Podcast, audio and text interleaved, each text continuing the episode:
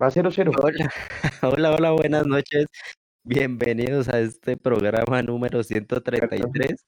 Eh, ahí los cogimos fuera de base. Eh, bienvenidos todos a los que ya se están uniendo en el chat, empiezan a dejar sus mensajes. Bueno, momento decisivo. Le puse el título al live. ¿Estoy siendo muy dramático o, o realmente lo estamos? Bueno, bienvenidos a todos. Estamos hoy con Alvarito, con Mechu, con Jason, con Julián Cardoso y en la producción está Jonathan Jiménez. Yo estoy aquí acompañándolos también. Así que se la doy toda a usted, Mechu. Dele. Bueno, primero buenas noches para todos. Como usted dice, Nico me agarró fuera de base. Acá estoy, ya tengo el chat abierto. A toda la gente que está conectándose que se va a unir, muy buenas noches, ¿cómo están? Yo no sé si es un momento decisivo. No sé si, la, si, si, si sea un- una expresión acertada, pero pues es el hombre que hemos decidido darle a este espacio. Vamos a jugar el sábado contra Nacional, actual campeón. Fue campeón después de eliminarnos a nosotros acá en nuestras narices en Bogotá, en un partido que atraviesa realidades similares en ambos equipos. Cuando digo realidades similares es la hinchada dolida o molesta con la parte administrativa de una empresa. Nada que ver con un equipo. Es más o menos una situación muy parecida. Allá la organización Ardila Lule, aquí Amber Capital, allá la molestia es por lo de Giovanni Moreno y por una serie de decisiones que han tomado la alta gerencia de esa empresa llamada Nacional, aquí por el manejo de la política de contrataciones de lo que se llama Azul y Blanco FC. Entonces es un partido que tiene realidades parecidas. Nacional perdió ayer con Junior, registra un punto de cuatro. El primer partido lo empató de local con Tuluá, pero jugó con una nómina rekinder. Millonarios llega con los mismos con dos puntos, los mismos puntos de Santa Fe. La diferencia es que los dos puntos nuestros fueron acá y los dos puntos de Santa Fe fueron afuera. Y por eso se da un partido en el que las realidades son muy parecidas con todo y que ellos fueron campeones. Ellos fueron campeones y con todo eso no han podido como gozar las miles de la celebración por lo que pasó con Gio Moreno y por todo ese ambiente interno que tienen allá.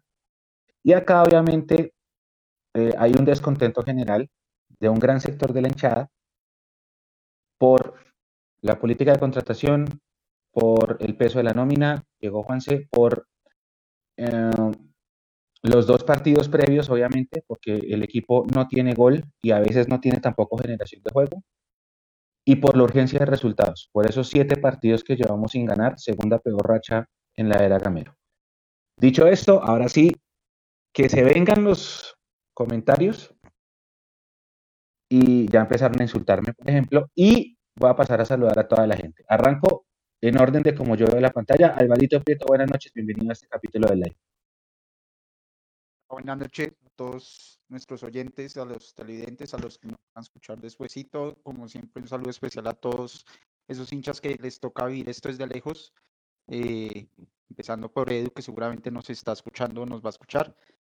Eh, y bueno, no, pues mm, creo que sí puede ser de cierta manera un momento decisivo en cuanto a que podría ser un partido que nos pueda sacar del bache eh, en el que el equipo está y en el que y que nos pueda volver a poner a, a competir como veníamos compitiendo. Yo creo que el equipo, si uno se pone a analizar, eh, los que se fueron, los que llegaron, creo que sumó un poquitico más, sin, sin querer decir que el equipo está completo, ni, ni querer decir que se hizo un buen trabajo.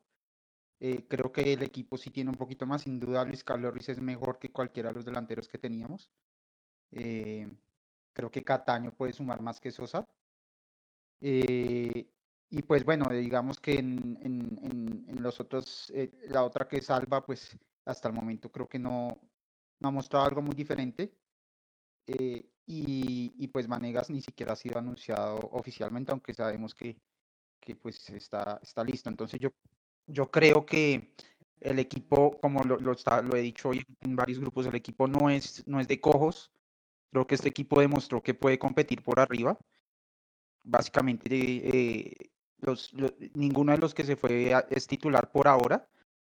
Entonces yo creo que si hay un bache que puede ser eh, que este partido que viene puede ayudarnos a salir de él o a hundirnos un poco más. Eh, pero no más, más allá que eso, no creo que vaya a definir ni el futuro de Gamero, ni que vaya a hacer que de pronto los directivos cambien su política de contratación, empezando porque ya mañana cierra el libre pases. Entonces, creo que es más eso, es, es poder que el equipo retome la confianza y vuelva a competir donde debería estar compitiendo, ya que si Eddie puede al final ser campeón o no, pues eso lo tendremos que ver, seguramente no somos favoritos, eh, seguramente otros equipos tienen más armas, seguramente dependerá de mucho cómo lleguemos de lesionados y de sancionados y de estado físico en ese momento, pero yo creo que en este punto del campeonato sí tenemos cómo competir y cómo estar arriba y este partido nos puede catapultar un poco a volver a eso. Que creo que es eh, la vara que, como siempre digo, la vara que, este mismo equipo se puso y que no debería bajarse. Usted Álvaro, yo le tengo, yo, yo siento envidia de, usted Alvarito porque a mí los grupos de WhatsApp no me gustan. Y yo no estoy en ningún grupo, o sea, aparte del grupo de Mundo yo solo estoy en un grupo y en ese grupo está Álvaro. Yo ese grupo lo tengo hiper mega silenciado, pero cuando alcanzo a ver las notificaciones, Álvaro escribe, o sea, Álvaro debate con todo el mundo, pero como con una naturalidad que yo a veces digo, wow, Alvarito, o sea, increíble que tiene la paciencia sobre todo, yo, yo por ejemplo no puedo, no, yo con eso no puedo, más que esa tiradera de humo de noticias de mala vibra, de mala onda, porque la hinchada sí está muy desilusionada, está como muy triste. Alvarito, mis respetos. Voy por mi derecha con don Jason Cárdenas. Buenas noches, viejo Jason. Luis Gabriel, buenas noches, compañeros, buenas noches a los que se van conectando. Mm, sí, ya con la mentalidad puesta de lo que ser el partido el sábado, ojalá eh, con buenas noticias luego de las 10 de la noche teniendo un, un, buen resultado y esperando que Millonarios evidentemente remonte. Va a ser un partido complejo, un Nacional que empató en la primera fecha con un equipo suplente que perdió ayer en la ciudad de Barranquilla contra el equipo de Juan Cruz Real, eh, con apenas cuatro sesiones de entrenamiento, ¿no? Hay que decirlo. El equipo campeón de ellos se fue a vacaciones, volvieron a entrenamiento solo hasta el día viernes, tuvieron cuatro sesiones de entrenamiento y viajaron a la ciudad de Barranquilla para enfrentar al Junior. Ahí estuvo el resultado, creo que es un equipo que todavía no ha engranado y ojalá Millonarios eh, entienda esa situación puede sacar algo de ventaja al respecto, ¿no? Mm, con la novedad, obviamente, de lo que acaba de confirmar, contrario a lo que le decían a Eduardo en las redes sociales durante esta semana, que es que la cuenta oficial de Millonarios no estaba para informar de chivas periodísticas ni confirmaciones de jugadores. Contrario a eso, el Departamento de Comunicaciones hoy estuvo juicioso en las horas de la tarde-noche comunicando cosas, entre ellas pues lo de Cataño, lo de Andrés Murillo, que ya les habíamos anticipado acá también desde el día lunes en el space que habíamos hecho, y bueno, esperando que obviamente la incursión de, de Cataño en el equipo y en la convocatoria muy seguramente le dé un segundo aire a Millonarios de la mitad de cancha hacia arriba. Hay que tener en cuenta también que Millonarios no pierde allá en Medellín desde el 2017. O sea, los cinco años que duró Nacional sin ser campeón son los cinco años que llevan sin ganarnos allá y allá en la mitad les ganamos la Superliga, les ganamos el año pasado también contra todos los pronósticos y este semestre le sacamos un punto que era buenísimo hasta que después pifiamos acá en Bogotá. Don Juan Sebastián Gómez, buenas noches, bienvenido. Hola muchachos, buenas noches y a toda la gente que nos está viendo. Pues hermano, uno analizando, digamos, cuentas, pues a estas alturas teníamos cuatro puntos, ¿sí? Uno, tres que ganamos en Pasto, igual el semestre pasado, uno en Bucaramanga y perdimos con Nacional en Bogotá jugando muy bien, si se acuerdan. Entonces, pues uno pensando, obviamente yo sé que hay un acúmulo de, de ver a, al rival campeón y toda la cosa, pero pues, y preguntar a la gente en el chat y a ustedes ahorita más adelante para desarrollar, si se le gana Nacional el sábado, por X o Y motivo, ¿se vuelve a enderezar el camino? ¿O realmente la gente va a seguir, eh, pues obviamente con la, con la ira eh, acumulada? Es una bo bonita pregunta porque mucha gente lo ha hecho y mucha gente lo ha preguntado, entonces pues es para debatir. Eh, hicimos una encuesta y Nico va a mostrar ahorita los resultados de Cataño, ya lo presentaron hoy, como dijo Jason, pues estuvo juiciosa la, el área de comunicaciones. Y eh, preguntaba mucha gente que si Cataño puede jugar, por lo que lo expulsaron el, en la final, ¿se acuerdan? Entonces, pues uno diría, pues roja directa a dos fechas. A mí la duda que me generó es, pues como él estuvo inscrito, si usted mira la página de la de mayor, yo no sé si aparezca, pero en la página de la de mayor en este momento, estoy casi seguro que todavía aparece Cataño inscrito en la planilla del Tolima. Entonces, pues lo que uno esperaría es que ya esas fechas las cumplió y efectivamente las cumplió y de hecho no le habían puesto dos, solamente tenía una, porque me dicen acá que no fue agresión, sino fue juego brusco grave. Después del penalti, ¿se acuerda que él cobra? Pues obviamente es una jugada ahí de, de jugada peligrosa. Nada, pues esperar, esperar a ver qué, con qué, con qué nos sorprende Gamero el, el, el sábado. Obviamente no hay muchas alternativas ni demás, seguramente será la misma, la misma nómina y pues yo esperaría que Cataño en lo personal por lo menos vaya como alternativa con las buenas noches. Bueno, gracias. Ahora paso con Julián Cho, Julián Cardoso. Buenas noches, bienvenido. Buenas noches, Mechu, y a todo el equipo de Mundomillos, a todos los hinchas que nos están viendo. Partido de doble filo, eh, claramente, como lo decía Alvarito, eh, es muy, o sea, es muy sensitivo este partido, ya que o puede ayudarnos a salir del bache de que no ganamos hace siete partidos en línea, o puede empezar a, a flaquear el, el barco de, de, de, Alberto Gamero. Eh, hay que afrontar este partido como, como se tiene que ver, o como mi generación lo ve, es el superclásico contra Nacional. Eh, viene de ser campeón, entonces de igual manera también tiene como su toque especial.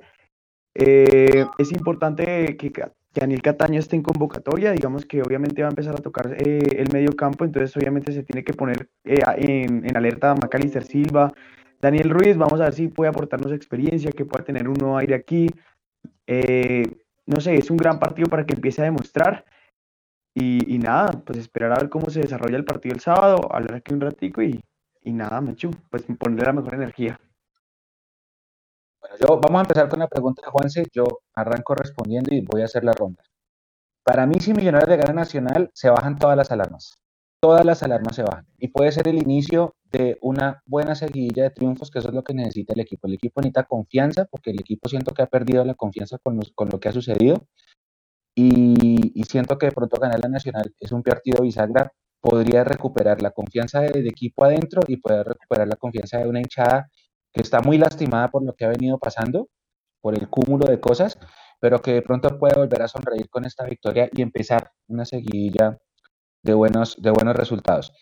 Y, y si Cataño está listo, sí, llevémoslo. ¿Por qué no? Alvarito.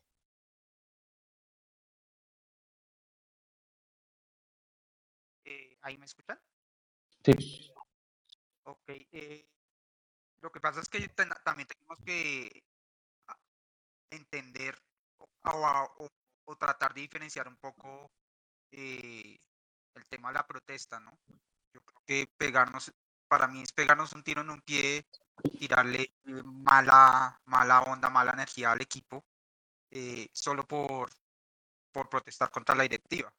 Creo que una cosa es lo que, el, lo que el equipo este año puede hacer, este semestre, este torneo, y otra cosa es lo que los directivos han venido haciendo durante todos estos años. Entonces, creo que sí debemos entender que sí, que obviamente queremos ganar el próximo partido y que obviamente nos vamos a alegrar si ganamos y que obviamente vamos a tener un, una mejor disposición hacia el equipo porque seguramente ganando, si bien el, pues bueno, se puede ganar jugando mal, pero normalmente Millonarios ganando lo hace con argumentos eh, que le permiten lograr ese resultado. Entonces, creo que ganando sí se va a, a, mejorar o se debería mejorar la disposición hacia el equipo, sí, y, y obviamente eh, para llegar a, a, pelear el título pues hay que sacar los puntos y, y, ese es el proceso, ¿no? Hay que empezar a ganar partidos y sacar los puntos. Pero no, eso no va a significar de ninguna manera eh, pues que se vaya a olvidar lo que ha venido pasando en todos estos años. Y de hecho creo que este medio ha sido parte de ese tema, ¿no? Que muchos dicen, no, es que ganamos dos partidos y nos olvidamos, pero pues ustedes pueden ver todos los programas, todos los artículos, todas las notas, todas las secciones de opinión que hemos hecho todos los años, donde precisamente nos encargamos de que todo eso no se olvide. Y, y como lo he dicho en los últimos programas, mientras la relación entre la hinchada y los directivos sea así de lejana, mientras los directivos nos quieran tratar de alejar, es que ni siquiera un título va a hacer que, que la disposición de la gente cambie a los directivos. Entonces, son dos cosas diferentes. Si ganamos, seguramente no solamente el equipo va a ganar confianza, Qué buena. Chada va a tener una confianza más, mejor hacia el equipo, eh, pero pues el, el tema de las directivas es un tema que a menos de que haya un cambio fuerte de, de política, de contratación, de, de, trato hacia la gente, eso no, no se va a olvidar ni va a cambiar, ni por un partido, ni por muchos partidos, ni por un título. Jason. Sí creo que no, Mecho. Yo creo que si bien es un partido que, es, como, como lo decían ustedes, se va a disfrutar del tema de, de ganar y demás, mm, yo creo que este Millonarios, particularmente en este semestre, por todo lo que sucedió, contextos externos y demás, eh, está como cuando nos portábamos mal en el colegio y nos ponían matrícula condicional. Así creo yo que está Millonarios en este semestre. Eh, lo del sábado de llegarse a dar un triunfo no pasaría de ser de lo que nosotros hemos denominado Mechu como victoria moral, ¿no? Sí, rico ganarle al rival, rico ganarle en Medellín, rico, eh, si quiere ponerlo en los términos, ganarle al campeón de fútbol colombiano y demás. Pero pues el semestre pasado yo creo que nos quedó más que claro a más de uno, o a casi todos. Esto no es como se comienza y esto no es solo ganando clásicos, sino realmente es como se termina y Millonarios seguramente va a entrar sin problema a los ocho. Yo, de eso no tengo duda. Yo creo que Millonarios va a entrar a los ocho. De eso no tengo absolutamente ninguna duda.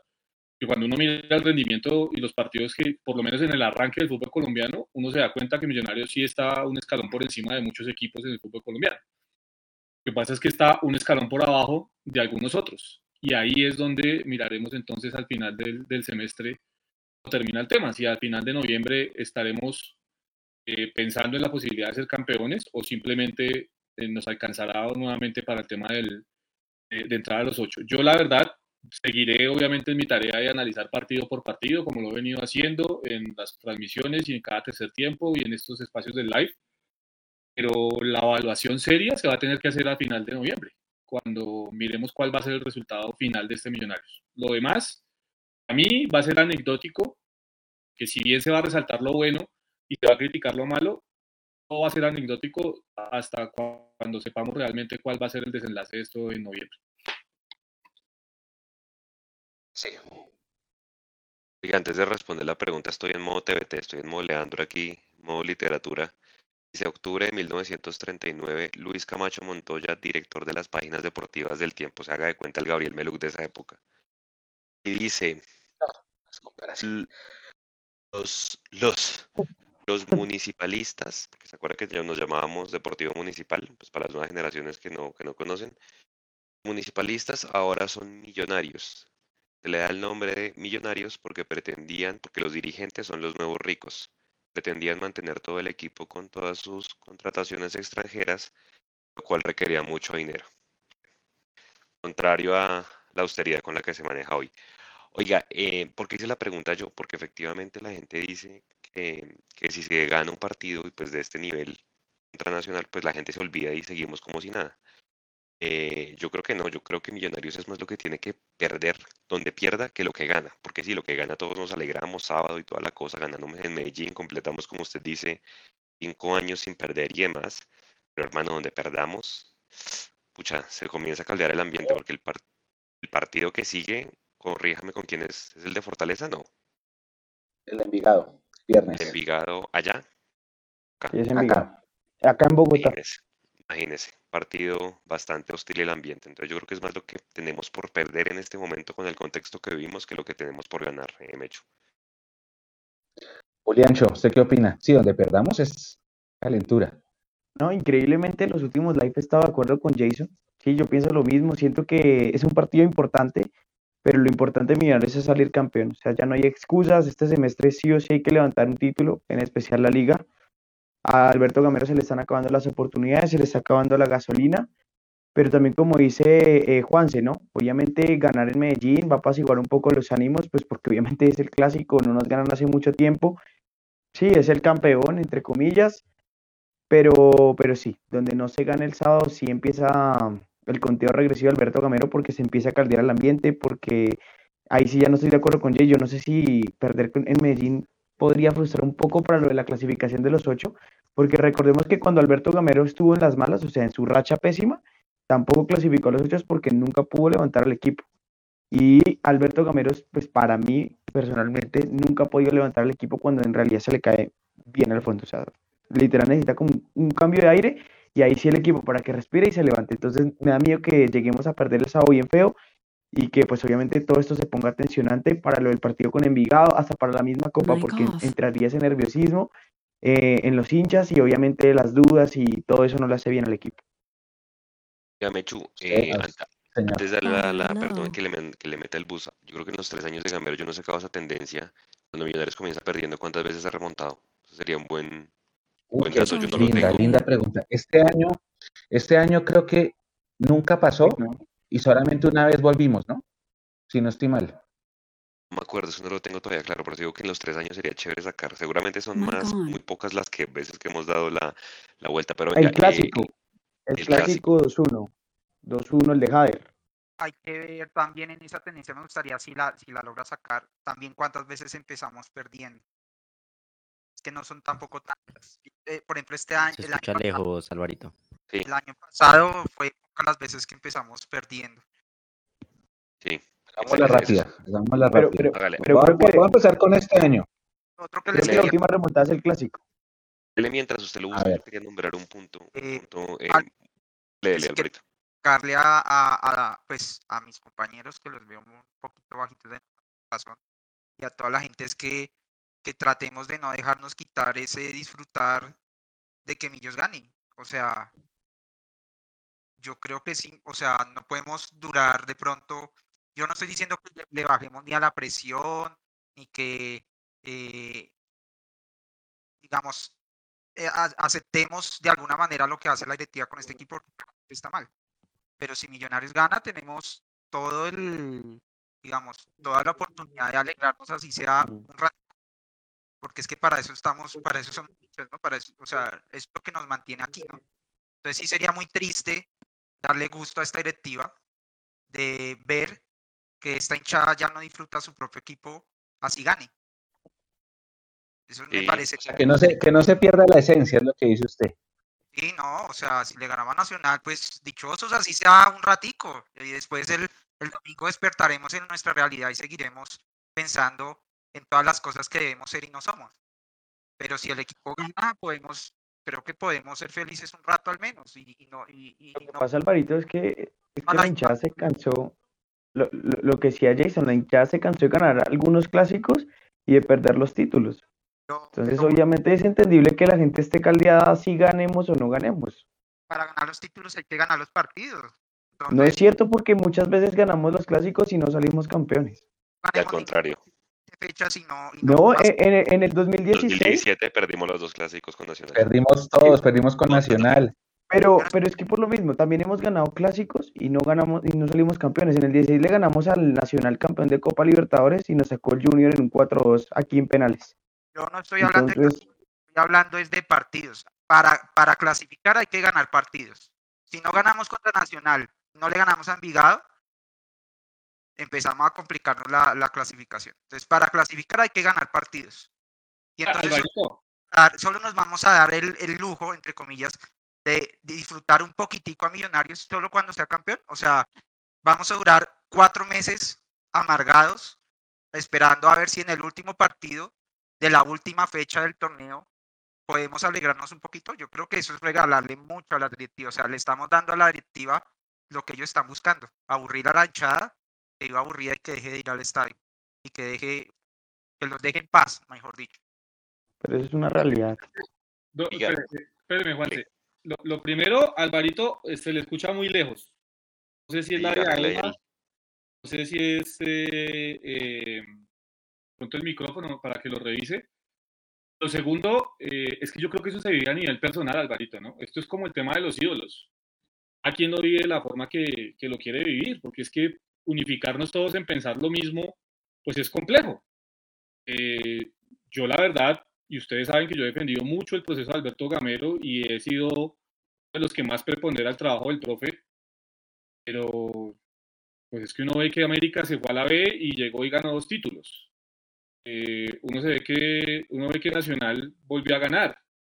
Eh, uno ve que un equipo como el Tolima le están invirtiendo y está jugando finales seguidas. Y nosotros, bien, gracias. Entonces, está bien alegrarnos de los, de los triunfos, está bien alegrarse, alegrarse de ganar un clásico. Yo por eso lo dije al comienzo, Alvarito. lo disfrutaremos, es ganarle al, al clásico rival, es ganarle a Nacional allá en Medellín, al actual campeón, si lo quieren poner de esa forma, hasta ahí. No es más, porque es que es un paso a la clasificación y yo por eso digo, no tengo dudas de que Millonarios va a estar en las finales. Yo no, yo no tengo duda de eso, Millonarios va a estar entre los ocho. ¿Y con qué estar en los ocho?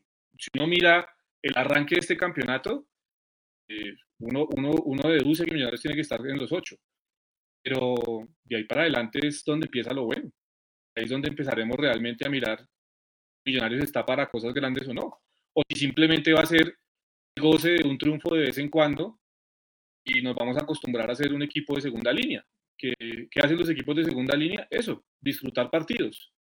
Los títulos nunca llegan. Y vamos a completar cinco años sin esos títulos. Además que la, acumulación de las cosas, ¿no? Porque, por ejemplo, el Camero llega en el 2020 eliminados de todo, de todo. Jugamos esa liguilla de perdedores y el campeón es América. En 2020. Y hubo en la Copa, ¿quién ganó la Copa el 2020? El Medellín no fue, que con esa basura Medellín. americana. Medellín, Medellín, pero Medellín. como Se la ganó en salió. 2021. Se la ganó en 2021, ya me acordé. Sí, En es 2021, bicampeón, ¿no? Sí, el- en 2021 Millonarios fue el mejor equipo de la reclasificación, que por eso entra la Copa Libertadores por esa vía, pero Santa Fe ganó una Superliga, Nacional ganó una Copa y Cali ganó, bueno, Tolima ganó una liga y Cali ganó la otra. Entonces, fui el mejor equipo del año. ¿Cuántos títulos? Cero. ¿Cuántos títulos ganaron todos nuestros rivales? Uno cada uno. Entonces también va sumando. Y ahora este año lo mismo. Quedamos eliminados y queda campeón nacional que con todo y esa crisis en la que anda de resultados y todo, ha sido, ha ganado una liga y una copa el año pasado. Entonces eso se va acumulando y la gente dice lo que ustedes están diciendo. Nosotros queremos es títulos, nosotros queremos levantar copas, nosotros queremos volver a ser el equipo más grande del país, bla, bla, bla. Mire, empezamos perdiendo contra Fluminense, no remontamos, va uno. Empezamos perdiendo contra Medellín, perdimos, van dos. Empezamos perdiendo con América, no pudimos, van tres. Empezamos perdiendo con Pereira, no pudimos, van cuatro. Empezamos perdiendo con Jaguares por Copa, empatamos, 1-1. Es el único que no hemos perdido. Eh, empezamos perdiendo con Junior, no pudimos. Empezamos perdiendo con Bucaramanga, no pudimos. Este año, de las seis veces que empezamos perdiendo, una logramos empatar, las demás perdimos. Ya hoy con años anteriores. Lo que decía Mechu, creo que la última remontada fue el clásico, el 2-1.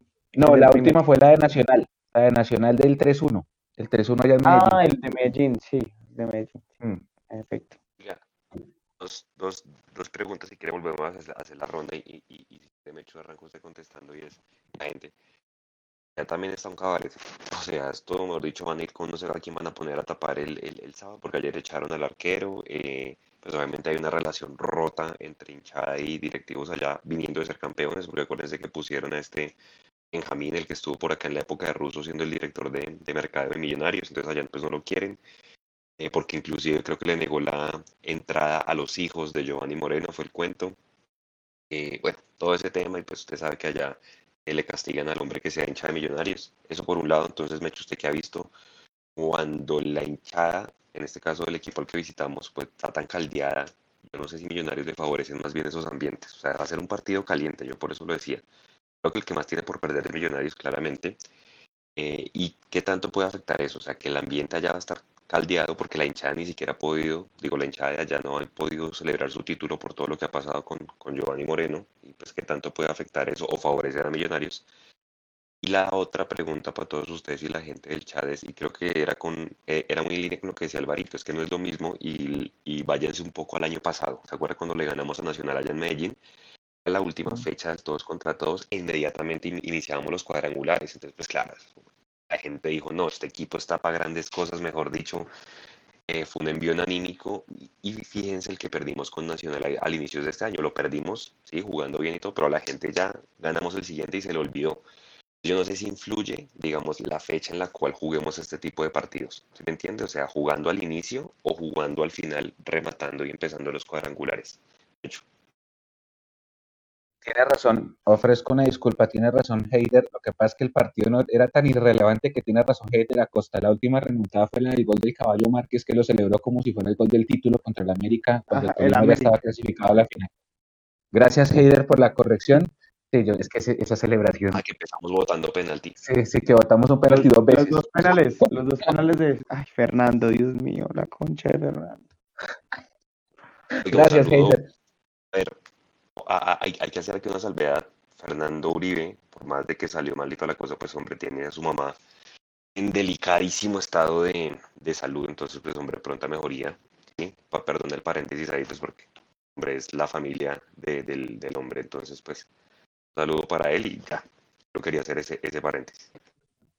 Esa fue la explicación por la cual él no estuvo en el partido del cuadrangular cuando perdimos en el último minuto. Él ya había viajado también a ver a su mamá, que viene estando delicada desde hace varios meses.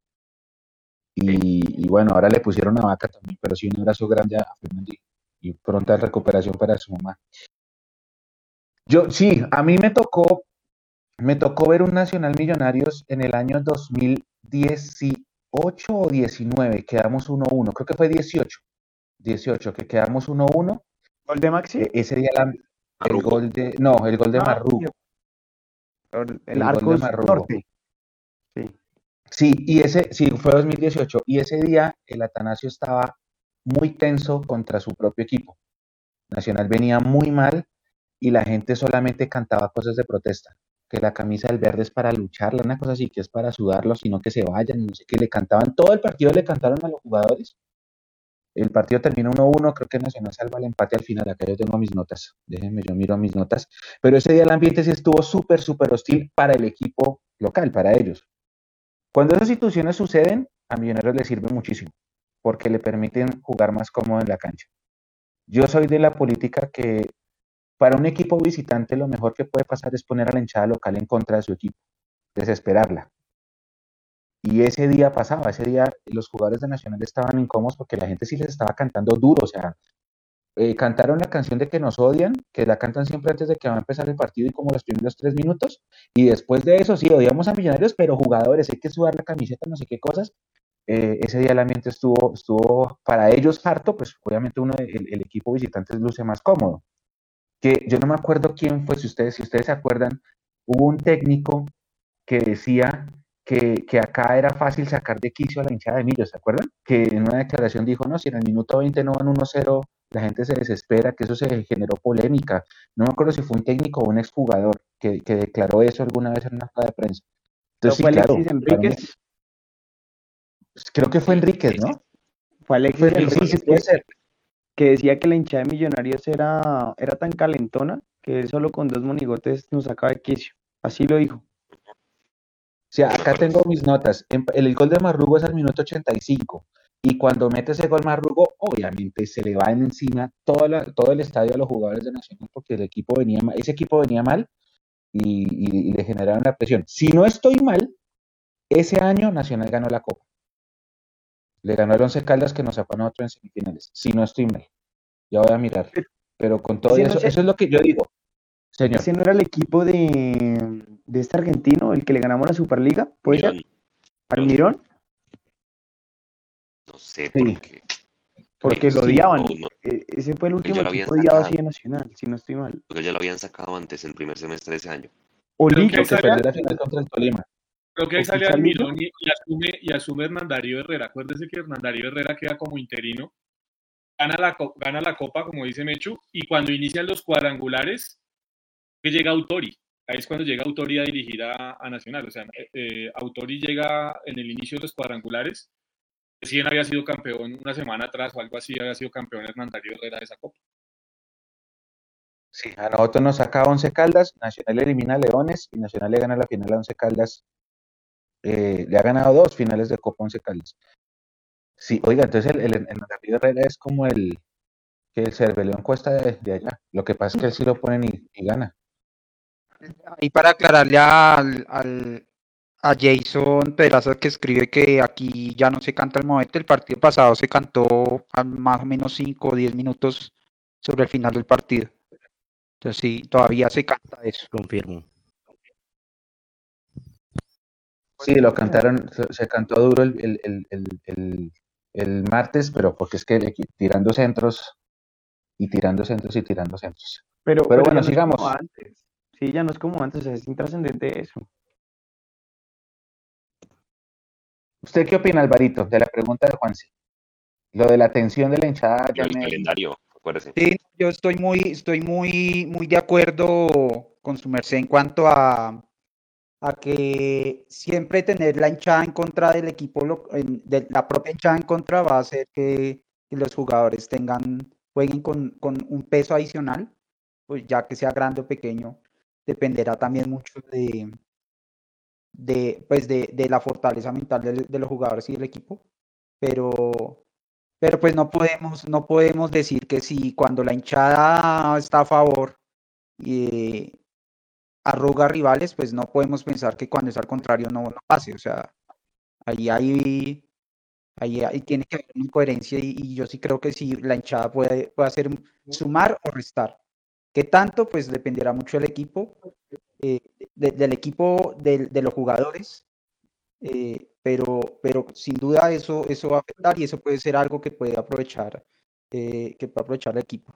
Y lo de la fecha que decía Juanse, la verdad, eh, es que la verdad, sinceramente, yo, digamos, si bien los clásicos pues son importantes, uno trata de ganarlos y eso, eh, sinceramente, yo creo que a veces se le da demasiada, demasiada, demasiada importante. y- y por eso a veces pasa lo que ustedes dicen que se gana un clásico y entonces ya se salvan las cosas, cuando realmente son tres puntos. Y para mí lo importante de ganar estos tres puntos con Nacional no tanto es porque sean nacionales, porque ya venimos en déficit de cuatro puntos. De siete partidos. Ganando estos tres puntos, bueno, de siete partidos, pero para este torneo son déficit de cuatro puntos y, y ganando tres, pues ya estamos más cerca de, de solventar ese y, y ponernos al día. Para mí eso es lo más importante de ganar el partido.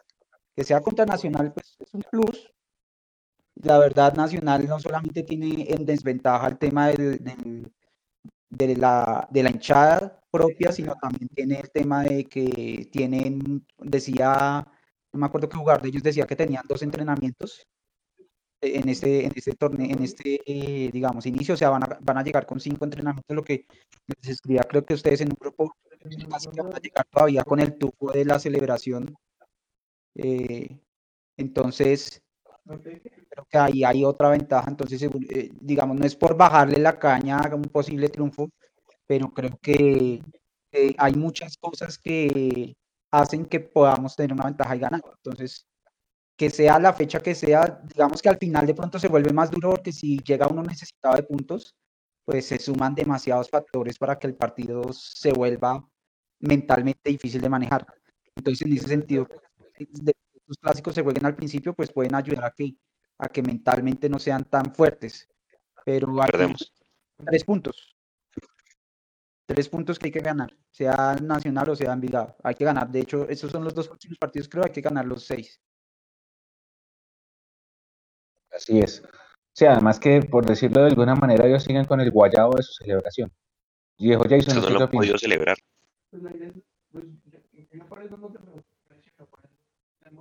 Mío, Jason. Yo, yo no sé, yo, yo, yo veo una cosa y es que estamos dando por hecho de que es que la hinchada está divorciada con el equipo allá y a mí me parece que es completamente lo contrario. Eh, a mí me parece que hay una molestia de parte del hincha con el directivo, no con los jugadores y con el cuerpo técnico. Entonces, en ese orden de ideas, yo no sé qué tan en contra vayan a estar del equipo. Que mal que bien, que tiene Nacional hoy ahí en su plantilla con todo y lo que se Dani Moreno, son jugadores referentes para ellos. Que por cosas de la vida, no sé cuáles, eh, sería bueno saberlo en algún momento, los jugadores sí quieren volver a Nacional, los que se van en algún momento de Nacional quieren volver allá. Eh, los que se van de acá generalmente no vuelven. Algo mal se hace desde la parte dirigencial o no sé de dónde para que los jugadores no tengan esa, ese deseo de volver. Y ellos tienen jugadores referentes, ¿no? Tienen ahí a Olivera, tienen ahí a Duque, al Pavón. goleador, a Pavón, tienen a Andrade, tienen a, a Harlan, que parece que va a seguir. Entonces, cuando usted mira eso, encuentra que pues, eh, es un equipo que, que se ha, digamos, compenetrado y que ellos, digamos, reconocen, porque así lo han dicho en diferentes espacios, la molestia de ellos realmente es con los directivos. ¿sí? Eh, además que es curioso, ¿no? Porque aquí parece que muchas veces uno no pudiera decir nada contra los directivos de Millonarios. Los está ganando. Acá ganamos tres partidos. Supongamos que ganamos estos dos partidos, con Nacional y con, y con Envigado. El otro día yo salgo a criticar a los directivos y me van a decir que yo soy un amargado que está criticando a los directivos y que no hay cómo tirarle eh, al equipo, ¿sí? Es curioso. Allá han ganado títulos en los últimos, sé, Mechu, 15 años. Sí, es que cuando llegó a la organización de la Lule creo que ellos tenían nueve títulos o algo así. Ese, ese, ese era el, el, tema con Nacional. Con todo siete, y eso, ¿no? un 7, no sé. Eh, y con todo y eso, ellos, ellos manifiestan su, su, inconformidad cuando, cuando ven que algo no, no, les cuadra. Entonces, creo que también es, es parte de nosotros, vuelvo al tema, dejar, y yo, y yo lo prometí al final del semestre pasado y al comienzo de este, eh, es dejar de ser románticos y de, vivir del tema de que jugamos bonito, es exigir títulos. Es que eso es lo que nos toca a nosotros como hinchas, es exigir títulos. Mientras nosotros nos quedemos el tema de si los pelados juegan bien, en el tema de si estamos jugando bonito y ya, eh, los títulos no van a llegar. Yo creo que hay fases para todo. Está bueno analizar el buen trabajo de Gamero, está bueno analizar el buen trabajo de los jugadores, también está bueno exigir títulos creo que haya ningún pecado en exigir títulos. Y si nos vamos por allá en el 2017 o 2016, tendré que buscar la entrevista. En la W, el señor Serpa le dijo a Camila Zuluaga Millonarios iba a empezar a ser campeón muy seguido y que iba a tener un estadio para el año 2023 o el año 2025 y Millonarios iba a empezar a ir a Copa Libertadores y que este proceso terminaba cuando Millonarios fuera campeón del mundo. Verdad, para ser campeones del mundo estamos a años luz. ¿Qué hay que hacer? Exigir, exigir títulos. Y eso es lo que nos queda a nosotros. Antes de pasar con Juliancho, hay un super chat a, Juan Valenzuela. Muchísimas gracias por el aporte. El mensaje que dice: Saludos, equipo de Mundomillos. Gracias, Juan. Gracias por ese super chat, por ese aporte. Eh, a ver, Juliancho, ¿usted cómo lo ve? Tiene razón, Jason. Buen punto. Buen punto. Yo creo que al equipo, al equipo lo apoyan a muerte. Es el tema con la alta gerencia.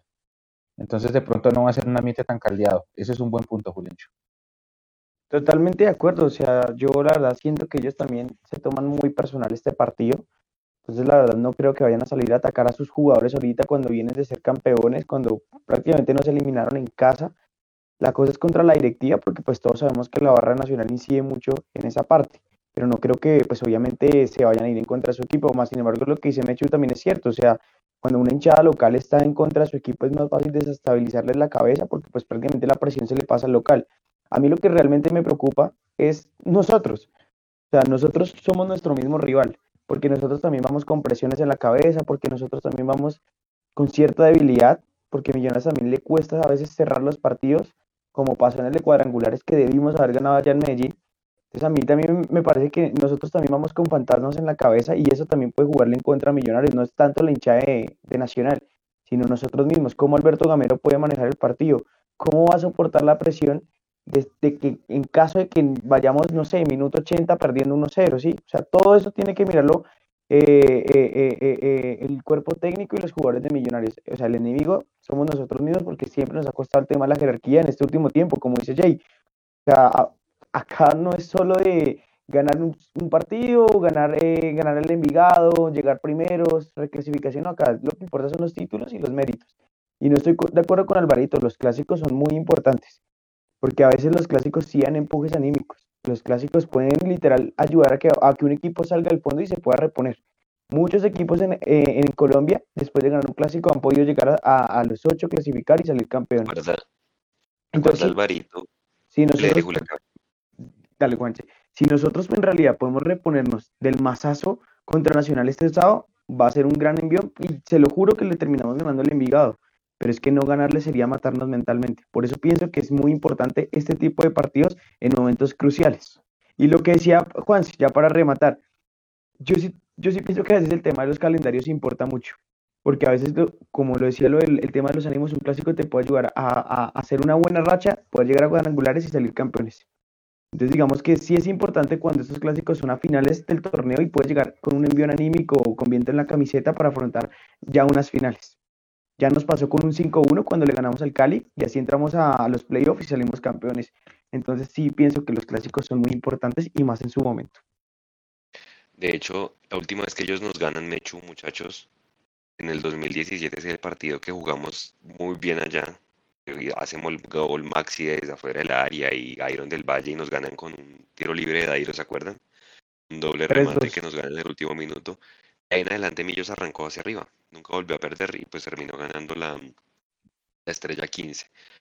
Y allá para empezar, porque siempre hacemos en este previo del jueves el análisis del rival, muchachos, yo dos preguntas así para que las discutamos y ahorita ya vamos a leer a la gente. Nico ahí sí puede ahorita ponerse pues la nómina de Nacional con la que perdió ayer. Eh, ¿ustedes creen que vamos a volver a ver ese mismo partido de cuadrangulares donde dijeron que fue el mejor partido del año? ¿Ese 2-2 allá o, definitivamente va a cambiar eh, el, digamos, el estilo de juego? Millonarios pues iba a ir con el mismo planteamiento con el que falla y jugó también, que de hecho para mí fue el mejor partido de cuadrangulares. La otra pregunta es, pues para nadie es un secreto, Jason, que Kevin Mier fue la figura nacional en el título y no va a estar. Eh, ¿qué tanto puede influir eso, digamos, en el desarrollo del, del partido? Si de pronto se puede ver un nacional más vulnerable, Millonarios aproveche eso. Es que Juan, se nos pueden colocar, quiero de la sub-15 de Nacional. Rematamos al arco, es complejo. Así de simple. Y cuando rematamos, eh, no, sí, no, rematamos y no salía. al arco, sí, porque se crearon las acciones, Alvarito, sí, yo, yo sé hacia dónde va su merced. No, no rematamos al arco, y esto es una realidad. O sea, Ahí- remate de Luis Carlos Ruiz, otro de Daniel Ruiz, el resto fueron afuera del arco. Hay Y ese es el tema, que por ejemplo el, el arquero Mier fue expulsado, ahí como se ve en la gráfica, no va a jugar, va a jugar y como Aldair Quintana lo tienen para irse al Tolima, eh, va a jugar el pelado, va a jugar el pelado que jugó el primer partido contra el Tulao, un pelado. Entonces uno dice, "Va, hay que aprovechar, no, hay que aprovechar, pero, pero si los remates no van ni siquiera al arco para que el arquero tenga que, tenga que mostrarse, pues va a ser difícil. Entonces ahí sí como dice Julián, eh, el, el primer rival somos nosotros mismos y tratar de superar eso, ¿no? Que, que bueno, ya aprovecho para aclarar, yo no dije que los clásicos no eran importantes, sino que no son tan importantes como muchas veces muchos hinchas lo, lo quieren hacer ver. Y ejemplos de años donde no ganamos ni un clásico y fuimos campeones, ustedes lo dieron hace un momento, y años eh, y ejemplos donde ganamos los clásicos y no fuimos campeones, también ahí. Entonces, eh, son importantes, claro, son importantes, pero ni salvan ni se tiran un, campeonato por sí solos, ¿no? Falta ver, obviamente, eh, Nacional nos sacó en semifinales eh, dos veces, dos o tres veces, ent- obviamente eso nos, nos dañó un campeonato, entonces, por sí solos, no, no, no, ni salvan ni dañan un campeonato, suman y restan, pero no van a ser el único motivo. Y, ya la nómina, lo que les decía ahí, el tema es si el partido se va a dar igual, yo sinceramente creo que van a ser un poco más precavidos, creo yo, por las mismas inseguridades que traen ambos. Eh, no sé si la verdad se puede ver un partido así, porque es que ambos salieron a atacarse y, a jugar un partido con demasiado ritmo y yo no sé si en este momento de la temporada ambos equipos tengan cómo jugar con ese ritmo que se jugó ese partido. Entonces yo creo que sí va a ser un partido un poco diferente. Se le tocó Julián antes de que responda el resto, la época en la que no ni siquiera aspiramos a clasificar en los ocho, o sea, mucho tiempo atrás y decíamos, solo pido ganar la Santa Fe Nacional. ¿Te acuerdas que los cánticos decían eso o no, no le alcanzó a tocar? Claro, no, claro, obviamente sí, sí, sí me tocó esa época. Uy, Y es que a mí me, to- a mí me tocó una época, o sea, difícil. O sea, digamos, el Mechu por lo menos tiene, o sea, ver a Millonarios en octavos de final de Copa Libertadores, o sea, yo no sé qué es eso. ¿Sí me entiende? Pero sí, obviamente, o sea, lo- yo crecí en la época en donde ganarle a Nacional y a Santa Fe era muy importante. Y de por sí, por eso es que ahí sí le refuto a Leo, que hoy no está aquí, que Nacional sí es el superclásico, porque es el rival odiado, o sea, es el rival que más nos ha costado en la última época. y había una que yo Nacio- en la que a ir Medellín que así sea un punto, eso ya era, uff, Claro. no, no nos ganaron, al menos. O sea, de, de, de ganar Medellín, la que más me acuerdo es el 3-1 de, de, de, qué, el semestre pasado y la del 2007 cuando les ganamos allá de, la Suramericana. Obviamente, no, sí, no más, esas dos creo que han sido las más importantes, de resto no más. Es que ir a Medellín es difícil y por eso es que digamos que es un partido complicado y que a Millonarios también le pesa la cabeza en este tipo de partidos. Y para contestar a Juanse, va a ser un partido entre, en donde los dos, le ti- o sea, va, va a tener más miedo a perder, sí, va a ser un partido muy trabado. Se van a dar patadas de lo lindo. Y yo también veo un partido bien, bien pata brava. Hecho, Yo a este partido sí le tengo mucha fe, ¿saben? Le tengo mucha fe. Hay que aprovechar esas dos cosas. Lo que acaba de comentar usted, Juanse, de la expulsión de Mier, que fue una expulsión producto de la, de la misma inexperiencia, con todo lo que ustedes digan que fue la gran figura del torneo de ellos. Y por lo que dije hace un momento de que ellos sigan todavía sin ritmo por el guayado de la celebración. Entonces, todavía no están enteros. Entonces hay que ponerle fe de que Millonarios le puede poner intensidad a ese partido independientemente de que sea allá y le puede poner condiciones a un equipo que todavía está eh, y, y de pronto esa puede ser una ventaja. No va a ser fácil, no va a ser fácil. Ellos también, como decía Julián, para ellos también se juegan un partido aparte contra nosotros. Pero podemos aprovechar esos dos factores. El tiempo de trabajo que igual se siente, el regreso de vacaciones, el ritmo de competencia, todo eso juega. Entonces, eh, de pronto no es el mismo partidazo que vimos en los cuadrangulares, pero sí es un partido que podemos aprovechar para imponer condiciones. Vea rápidamente ahí la gráfica, Nico, si puedo volverla a poner Sí. ahorita, pues para empezar ya a analizar rápido la, la formación. No sé cómo se llama el tercer arquero, ahí si alguien me ayuda con el nombre. Izquierda Martínez. iría Martínez, Danovis Banguero, jugador pues con experiencia, Caballo Olivera. Olivera se jugó un partidazo, para mí es de los mejores de Nacional. Digamos, ese central que inspira respeto y el tipo la mete, es argentino, ¿cierto? El tipo pues tiene, Sí, tiene buena, buena técnica. Gerson Candelo, hombre, para mí Gerson Candelo sí es de la selección Colombia y todo lo que quieran. A mí Gerson Candelo me parece que es muy, muy vulnerable marcando. O sea, es bueno atacando y todo lo que quieran, pero no, no marca bien. Entonces seguramente si llega Román, como dicen que va a llegar allá, pues seguramente va a ser una, una, una buena competencia. Luego en la mitad Juanse, de la no me cancha, marque. Alex- Pero pues eso es que lo que dice la emisora oficial, yo no sé de, de Millonarios, seguramente si ya lo dijeron es porque ya es un hecho. Eh, No, no. que a propósito, esa, esa salida no la comunicaron, ¿no? Entonces ahí deuda pendiente para el departamento de comunicaciones. Diga, Alex, Alex Mejía perdió el puesto, por ahí en la fiesta de cumpleaños del hombre, no sé si vieron a Juan Carlos Osorio con sus tragos encima, cantando el, ¿cómo es que se llama? El pregón verde, ¿no? El, el, el de allá que canta. ¿En serio? En la mitad de la cancha, John, el ingeniero Duque, y no. para mí, en mi opinión, el mejor jugador de Nacional que se llama Sebastián Gómez, tocayo mío además. Se me hace, para poder hacerle perder, pero el tipo se la mete, le mete unos huevos, pucha, man se le mete a un tractor. Pues muy, muy buen jugador. Eh, y es el capitán además. Daniel Mantilla, creo que no está en un buen nivel. Izquierda, eh, Andrés el Rifle Andrade como enganche, creo que tampoco viene bien. Orlan Pavón, pues creo que ahí de pronto que media distancia, toca tener ahí cuidado con el hombre y adelante Jefferson Duque. Sí siento, muchachos, que Nacional tiene más variantes que nosotros, porque tiene ahí, bueno, hasta delantero Ruggeri Blanco, que será de la Unión Magdalena, que hace uno que otro gol. Allá tienen borrado al hijo de Juan Pablo Ángel, que dicen pues que el chino tiene condiciones. Yo la verdad no lo he visto jugar, Jason, si usted tiene alguna opinión del hombre, creo que el muchacho ya fue a Tulón, no le fue bien, pero en selecciones Colombia pues ha hecho cosas interesantes, es Yo, lo que yo se dicen. pongo, yo se la pongo así, Juanse. No es ni el 20% de lo que era el papá. Yo no Sí. sé, es, es otra estadística para sacar interesante el fútbol colombiano, ¿no? El Trencito Valencia, Carlos Rendón, todos estos pelados. Nada, ¿no? Que nada, que, que arrancan, creo el hijo de Valenciano ni siquiera alcanzó a debutar en Santa Fe. no. Eh, Alex patriotas. Mejía, ahora están patriotas. Alex Mejía Mm. tienen para el medio campo, pues tienen un, un tipo de experiencia ahí. Tienen a Jason Guzmán, que es este muchacho pues que era del Envigado y que dicen que todavía no acaba de explotar. De resto, pues tienen, tienen canteranos, ¿no? Álvaro Angulo, lateral izquierdo, Elson Palacio, extremo izquierdo, Pero, y pero ese, Amar- ese Álvaro Angulo, acuérdese que es el que llegó de Águilas ah, sí, en el proceso de selección, ¿no? y tienen está Harlan, Juanse. A Harlan Barrera, sí señor, pero que está en el último partido no fue porque estaba lesionado. Esta gente nacional sí es juiciosa, perdón, esto no es mundo nacional, yo sé, pero esta gente sí todos los días antes del partido sí saca su reporte médico. Eh, y Harlan no, no estuvo ayer en, en Barranquilla, no sé si le alcance para el, para el sábado, y pues tienen como les digo, a Tomás Ángel, el hijo de Juan Pablo Ángel como alternativa. Digamos que en el papel, muchachos, tiene más nómina o más alternativas que nosotros. Algo por decir Jason, Alvarito, Mechu y Juliancho de la nómina de Nacional.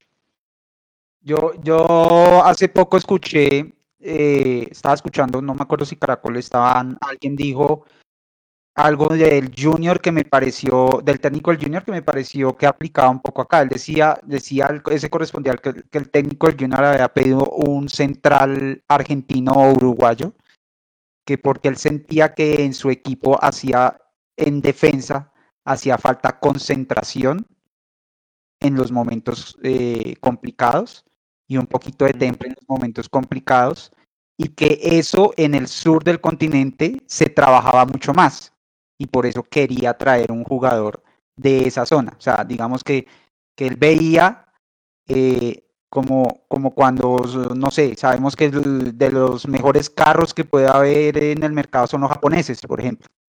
Entonces, él decía que en el tema de concentración en momentos complicados en defensa en el sur trabajaban mucho esa, esa cualidad y por eso traían un jugador. Y yo veo que ese defensa, se me va el nombre que tienen ellos, el argentino. Olivera. Olivera. Olivera. eh, justamente les ha dado eso a ellos. Cuando Millonarios en el partido acá en Bogotá más arreció, más los tuvo allá metidos y más eh, eh, estuvo pisando el área, ese jugador fue el clave para poder, poder sacar el partido adelante. En el momento en que más arreció, eh, pudo sacar esa, esa concentración de la que habla el técnico Junior que, que traen esos jugadores. Entonces creo que, que ese es como el, se ve que de pronto no es un jugador tan clave en cuanto a que no es el, el encargado, digamos, de armar el equipo de, o, de, o de generar las opciones, porque tiene un montón de jugones adelante, pero creo que ese es el jugador que les da eso en los momentos en los que, en los que de pronto se ven peor. Entonces creo que, que, que en gran medida, digamos, también ahí va a estar un poco la clave, saber sortear ese, ese jugador. Eh, yo creo que en eso sí hace falta un poco en Millonarios y es lo que, lo que a mí me preocupa, porque ya lo hemos visto antes, pero estos dos partidos lo he visto más, y es que no sabemos tampoco jugar esos partidos mentales, ¿no?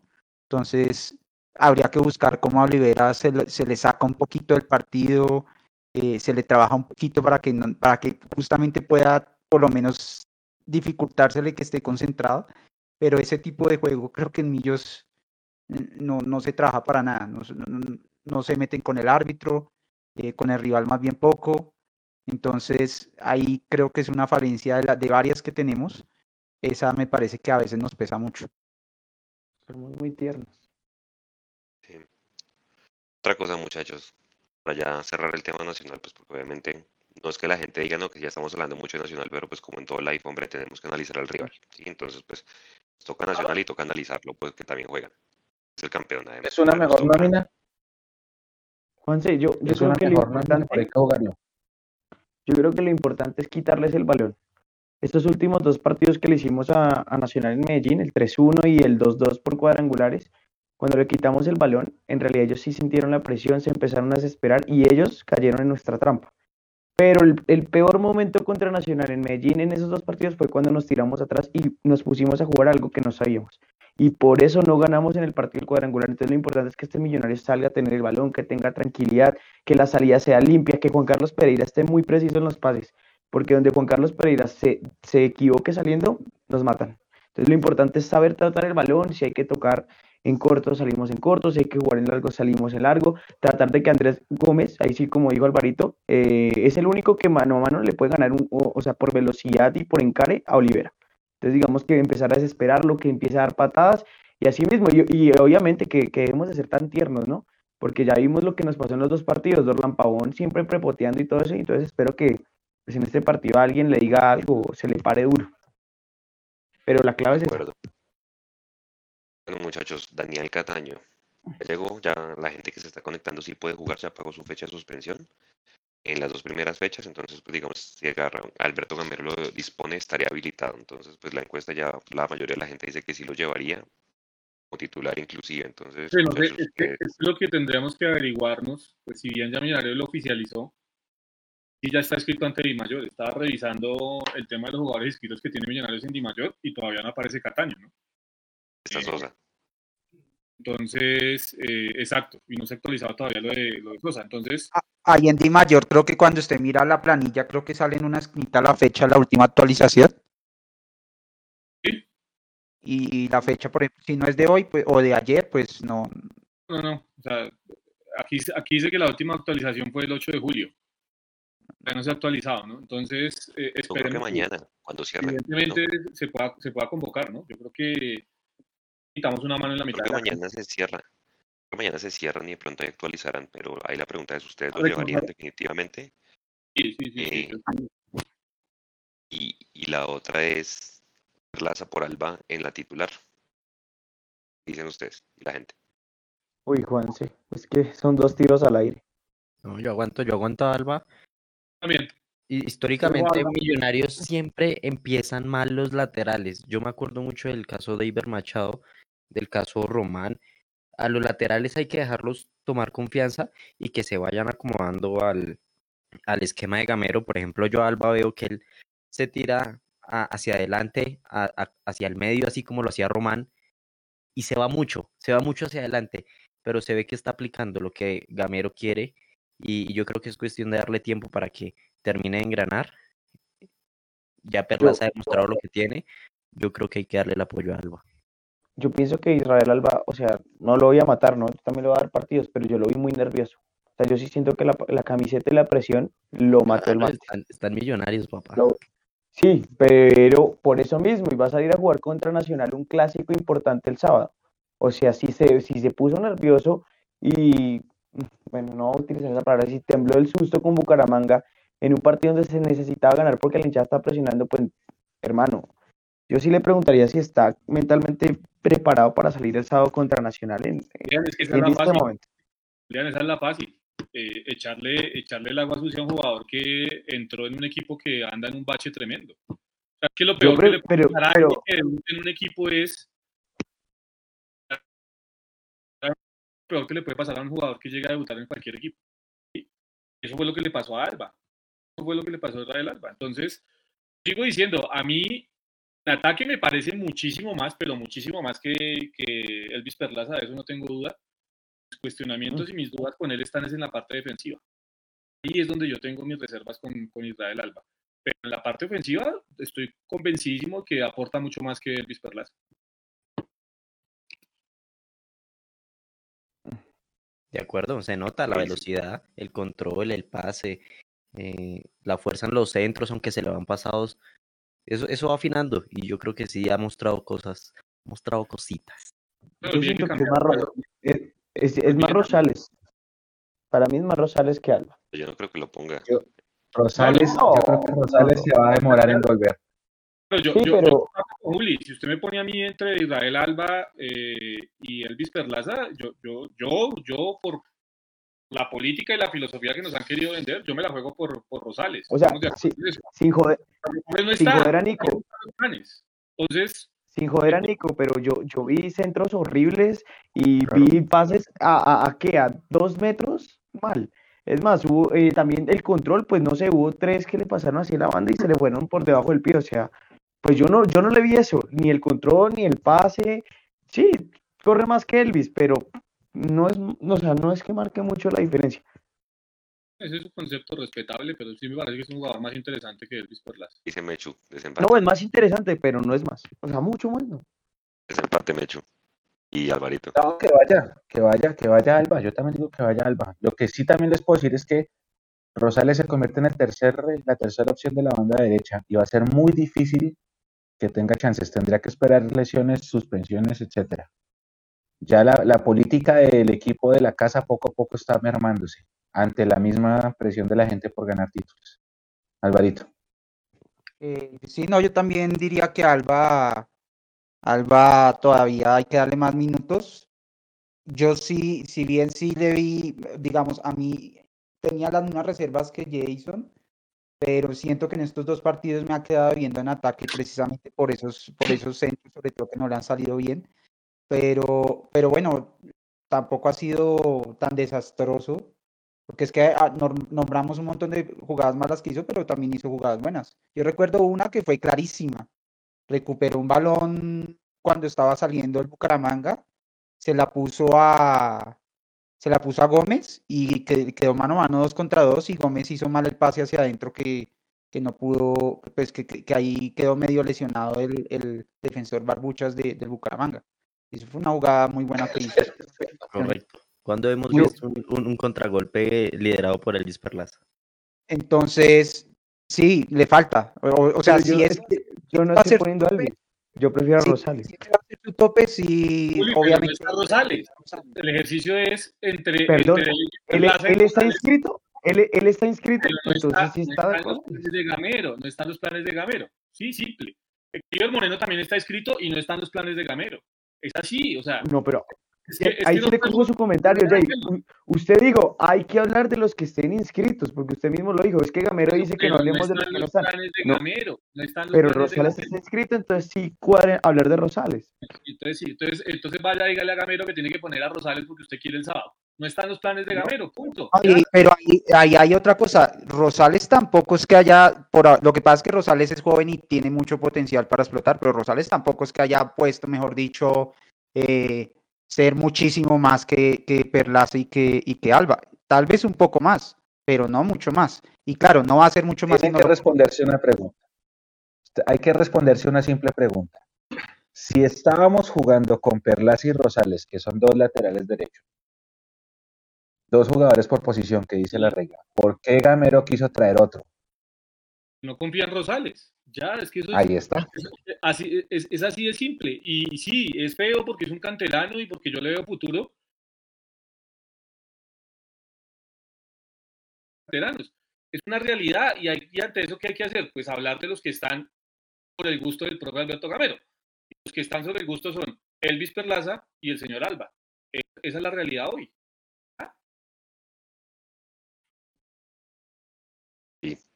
Bueno, eh, Nico, si quieres ya para volver con el último tema antes del cierre, eh, una leída rápida y a ver qué dice la gente en el chat. A Listo, Juanse, aquí ya tengo el chat abierto, Alejandro Bernal. Tanta vaina que dicen de los canteranos que van a tener minutos y el señor Gamero los borra. Caso Abadía y Rosales. Perlaza no, señor. Aquí dice Daniel Bustos. Perlaza es multifuncional. Lo hace igual de mal en cualquier posición. Escalafón Cauca. Creo que Gamero trajo otro lateral derecho porque no le convencen Perlaza y Rosales. Edwin Azul, Gamero, su merced puede colocar a Rosales, que gracias. Mao, Mao pues hagamos fuerza para que Rosales juegue. Eh, Joana Pardo, más que Perlaza cualquiera. Eh, Camilo Alejandro también ah, opina sobre el tema Perlaza. Dice, Perlaza es el peor, pero los otros dos no son la gran maravilla. De acuerdo, hasta ahora estoy totalmente de acuerdo con Camilo Alejandro. Martín Perdomo, la verdad por la derecha no hay nada. Yo creo que con Alba se puede construir algo y, y es importante eso porque la, la banda derecha me preocupaba mucho en Millonarios porque ni Gómez, ni Perlaza, ni Rosales, ni el que estuviese por la banda derecha se ha consolidado y, y es un buen punto para, para ir mejorando en, en este todos contra todos porque pues Millonarios tiene que ser fuerte por todos los por todas las bandas. Pregunta para Mecho, dice Juan Rodríguez. ¿Qué se hizo bien en el fútbol base para tener esta generación de canteranos buenos y cómo repetir la fórmula? Lo que pasa es que el área de las divisiones menores hace procesos de scouting. Ellos van mucho a, a las regiones del país donde salen muchos talentos. Ellos van a Tumaco, ellos van a Buenaventura, ellos van a El la Charco. costa. Entonces eh, se, se hace allá, se hace un, un scout, se buscan talentos y se los traen para acá. Que por eso muchas veces alguien critica que no hay mucho jugador bogotano en, en el fútbol base, porque pues se hace un trabajo en varios sectores del país. Lo que yo estoy empezando a ver es que eh, poco a poco eh, va a haber menos canteranos en la nómina, insisto. Ya, por ejemplo, era chévere, más allá de que pues, no haya llegado títulos y todo eso, era chévere porque se motivaban los pelados para, para subir. En el equipo profesional están entrenando un montón de canteranos, un montón, inclusive jugadores de la sub-19, de la sub-20, de las jugadores sub-23 que fueron campeones.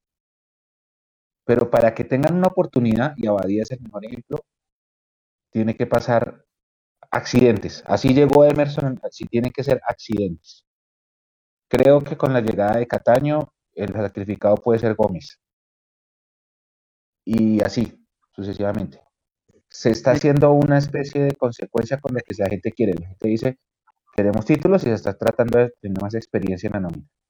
La, gente, la, gente, mucha gente dice, los, los pelados ganan partidos, pero los, los de experiencia ganan títulos, entonces, y la gente pide títulos, entonces creo que, y es que, igual, o sea, en cualquier equipo grande es, tiene que ser un crack, un, un canterano para que pueda tener oportunidad en la titular. Muchos pueden tener oportunidad eh, entrando desde el banco y ganándose de a poco el puesto, pero la oportunidad de titular en un equipo grande es, es muy difícil y para eso es muy importante que las, esos jugadores que, que con minutos maduran eh, puedan ir a otros equipos y puedan ganar esos minutos.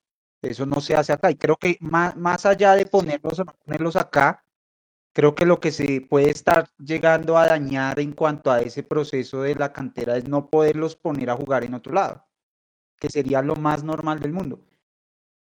Vamos a ver, por ejemplo, con este, con el jugador Navarro, yo sí espero que en diciembre, en enero esté aquí, porque creo que se ha hecho un trabajo importante, o sea, de ponerlo a jugar en otro equipo, es donde ha podido ser titular, donde tiene un montón de minutos, donde se le renovó contrato. Creo que ahí se ha hecho un ejercicio interesante que me gustaría verlo aquí.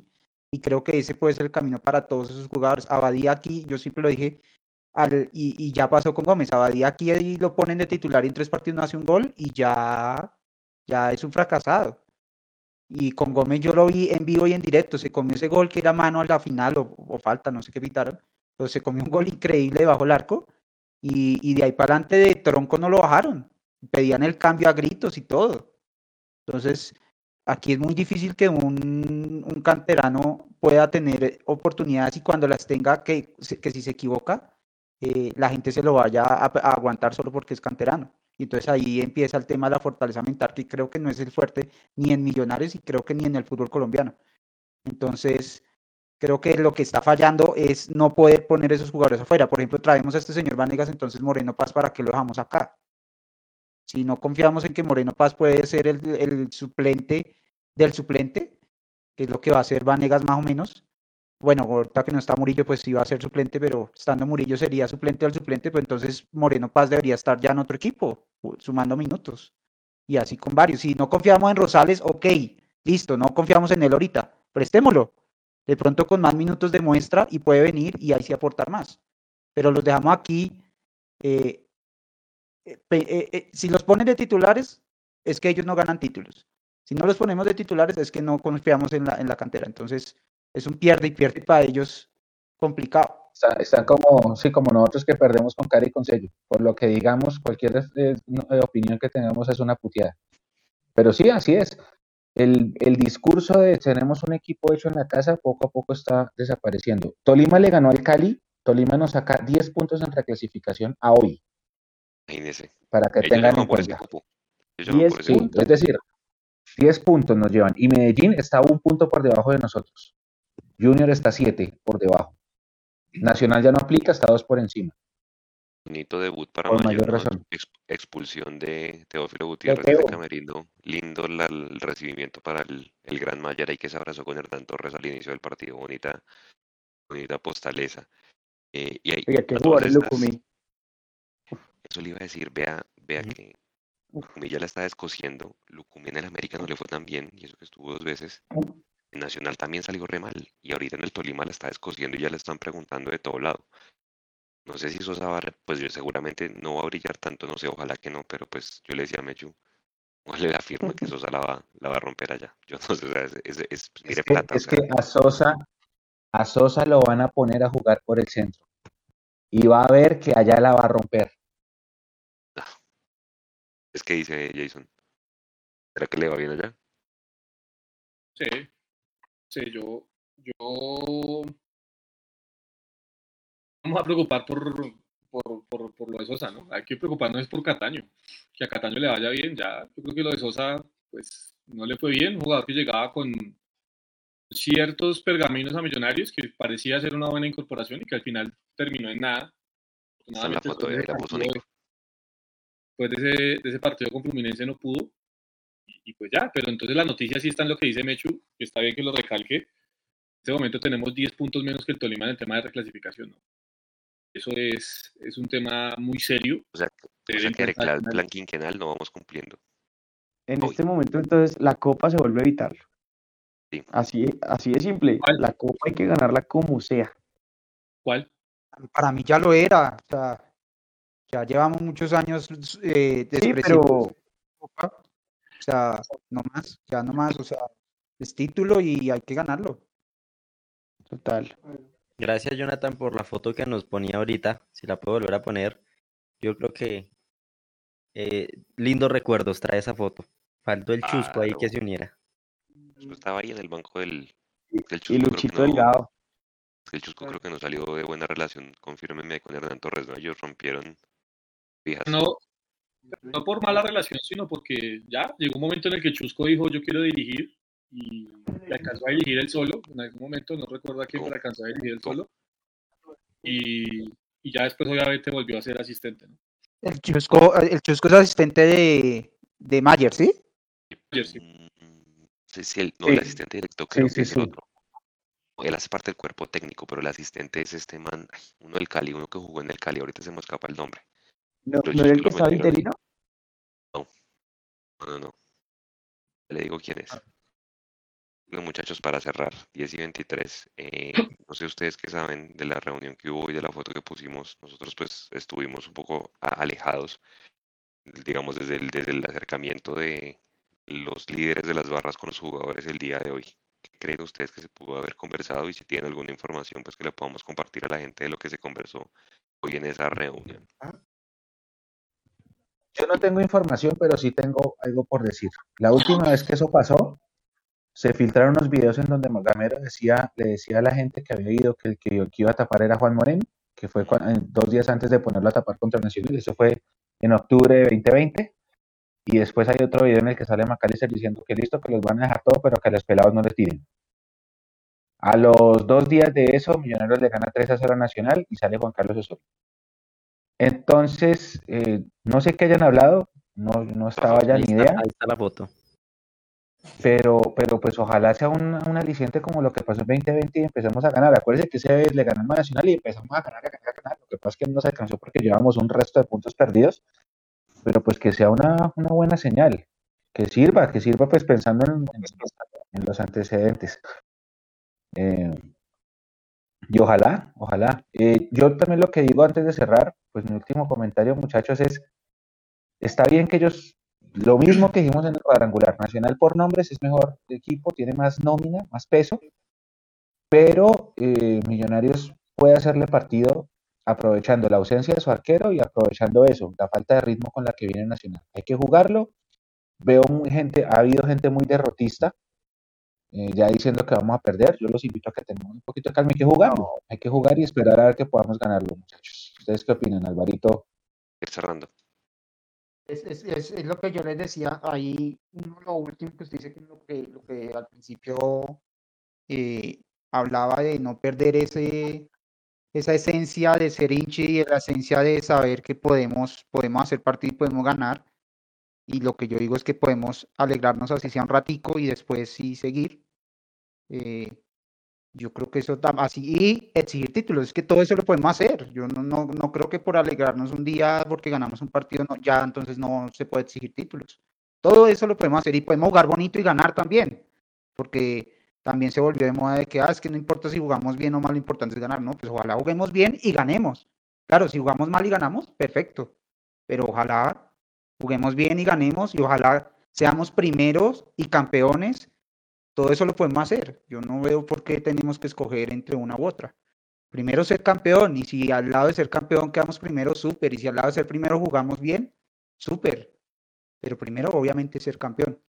Entonces, eh, nada, eh, ir a, tratar de mostrar lo que, lo, lo, que hemos mostrado antes, creo que es lo que les decía. Yo creo que el equipo no es de, man, no es de mochos, no es de cojos, y, en eso también hay que eh, exigir un poquito, porque no solamente, si bien sabemos que esta nómina no es la favorita para ganar el, campeonato, pues tampoco es una nómina para empatar dos partidos de local contra el Pasto y Bucaramanga, ¿no?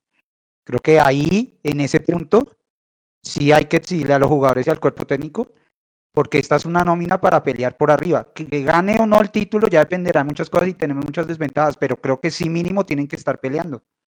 Entonces, no podemos caer en el juego de que, ah, como, como no nos reforzaron, entonces vamos a perder todos los partidos. No, estos, estos jugadores tienen que salir a demostrar lo que han venido haciendo y que pueden, pueden, eh, pueden hacer juego y pueden, pueden ganar los partidos. Ya cuando vengan las instancias definitivas, pues analizaremos qué puede pasar. Eh, seguramente ahí sí va a haber mucho, mucho pesimismo y con razón. Pero por ahora, y esto es fútbol y hay que ir a hacer partido y hay que tratar de ganar. Juli, para cerrar. Pero Jason, No, Jason. No, yo creo que está claro, ¿no? Yo creo que hay que salir a ganar el partido. Lo complicado realmente por el bache en el que está el equipo, eso es una realidad. No es imposible, pero sí lo veo muy complicado. Y yo lo único que digo es que mm, va a ser una lástima eh, si las cosas no resultan en este semestre porque estos muchachos se van a ir sin, sin lo que realmente necesitaban, que era un título país en la historia de Millonarios. Por ahora, mientras no lo refuercen, mientras no traigan refuerzos de categoría, eh, va a ser muy difícil. Es muy difícil porque es que cuando usted mira al Junior, trae un tipo como Carlos Vaca, que sí, tiene 35 años, pero es que a ellos, a ellos les traen un man de, de 35 años como Carlos Vaca, con la trayectoria de Carlos Vaca. Nosotros nos traen uno de 35 con la trayectoria de Luis Carlos Ruiz. Creo que hay una diferencia grande entre la trayectoria de uno y otro. Y ahí se, se muestran las diferencias, ¿no? Ahí yo creo que se empiezan a marcar las grandes diferencias entre uno y otro club. Y, y por eso yo, yo lo veo muy, muy, muy complicado este semestre, sumándole a que esos equipos ya no tienen torneo internacional. Por ese lado la veo mucho más complicada. Pero Juli, Nada, es el superclásico del fútbol colombiano, es nuestro rival más odiado, hay que salir a ganar, hay que salir a lavarnos la cara, empezar a, a- a recuperar los puntos, a pararse. Ya el, dato del Mechu es, es alarmante, entonces toca empezar a recortar ahora lo de la reclasificación. Es un partido que nos puede dar viento en la camiseta. Espero que Gamero pues pueda recuperar al equipo mentalmente, porque como dice Alvarito y Jason, el equipo malo bien, juega bien, tiene nómina para llegar a los ocho, para pelear. Esperemos que salga campeón por cosas de la vida que todo se nos puede dar, pero pues sí, no es un equipo para que regale eh, cuatro, eh, cuatro puntos aquí en Bogotá contra Pasto y Bucaramanga y toda la buena energía, porque pues obviamente a pesar de que Millonarios vaya mal, pues jamás le desearía el mal y espero que podamos ganar el sábado contra Nacional. bueno, muchachos, eh, alarmante el dato del Mechu. eh, creo que la Copa se convierte en objetivo militar. No quiero decir que antes no lo sea, pero ahora yo creo que muchísimo más de cara al señor plan quinquenal que necesitan los directivos para ir entrar por la puerta de atrás a tercera ronda de torneo internacional. Recordemos que quedan 2, 4, 6, 8 equipos vivos en la Copa Betplay. Entonces, por la llave por la que no va Millos vienen Equidad y Unión Magdalena, esa es una llave. Junior y Nacional la otra, entonces ahí esa es una llave. La otra vienen, que es la nuestra, Lima, Medellín y Millonarios y Fortaleza. Entonces Millonarios va a enfrentar al único equipo de la B vivo en la Copa Play. A papelón, gol por gol, por donde lo vean, que no lleguemos a pasar esa llave. Es el, es el 27, ¿no? O sea, en 15 días es ese partido, la ida es en el camping. Resto, pues nada, yo también confío en Gamero. Ga- Gamero sabe cómo jugar esos partidos en Medellín. Creo que él, pues, con Tolima y con el mismo Millonarios ya sabe cómo plantearle allá y pues yo también confío y, y- y que se pueda sacar un buen resultado y ojalá pues el sábado a esta hora pues estemos celebrando lo que es un buen resultado para seguir en esa levantada y que al final pues se tiene que revalidar con un título que es lo importante como dicen ustedes. Gente, gracias a toda la gente que nos acompañó durante toda esta semana. De hecho creo que hicimos una cantidad de espacios.